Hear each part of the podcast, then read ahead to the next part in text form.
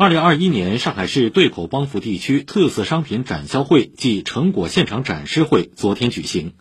展销会上，百县百品直营店崇明万达广场店、金山百联店、宝山大华店、松江开元店正式授牌。